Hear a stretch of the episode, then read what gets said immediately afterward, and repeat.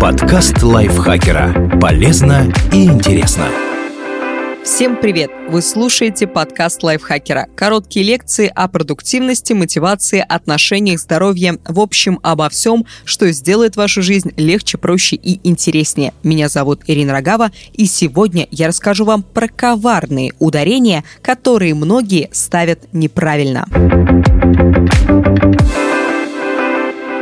Партнер выпуска – Quark.ru – сервис фриланс-услуг для вашего бизнеса с предложениями от 500 рублей.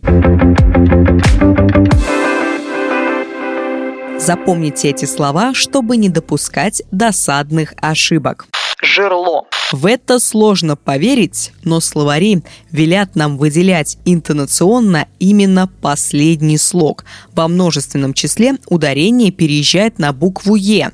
Это касается и жерла вулкана, и части оружия. Фетиш.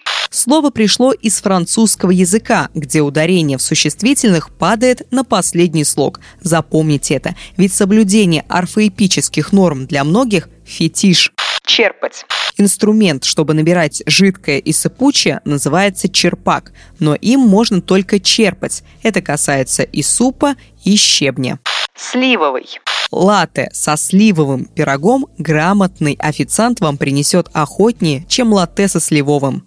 Грушевый. Закрепим плодово-ягодную тему. Если говорить о чем-то, сделанном из груши, ставьте ударение в прилагательном на первый слог. Сироты.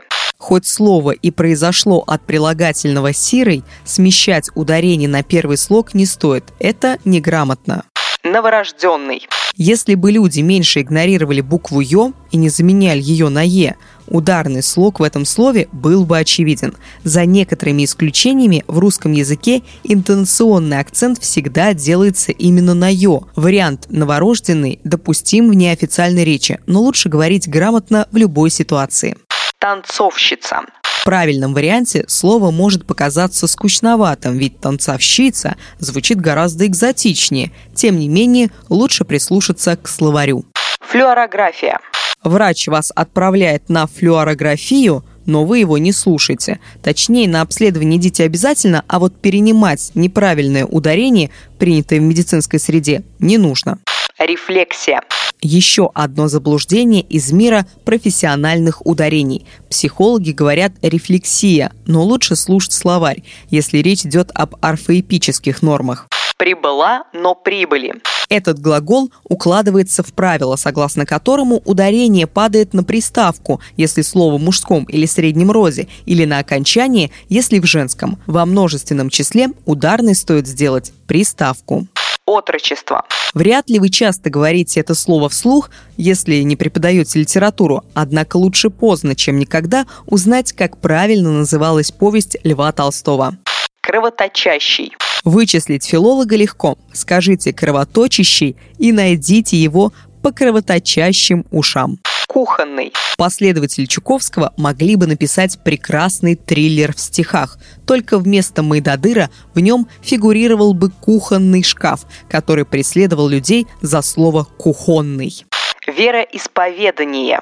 В этом слове так много слогов, что возможностей для ошибок масса. Если не уверены, куда падает ударение, вспоминайте инфинитив глагола «исповедовать». Завидно. Если уж решились на один из семи смертных грехов, хотя бы орфоэпических норм не нарушайте. Обеспечнее. Запомнить, где ставить ударение легко. Когда в слове проглядывает печенье, обеспечение, вы сделали неправильный выбор. Диспансер. Никаких диспансеров. Ударение падает на последний слог. И только на него.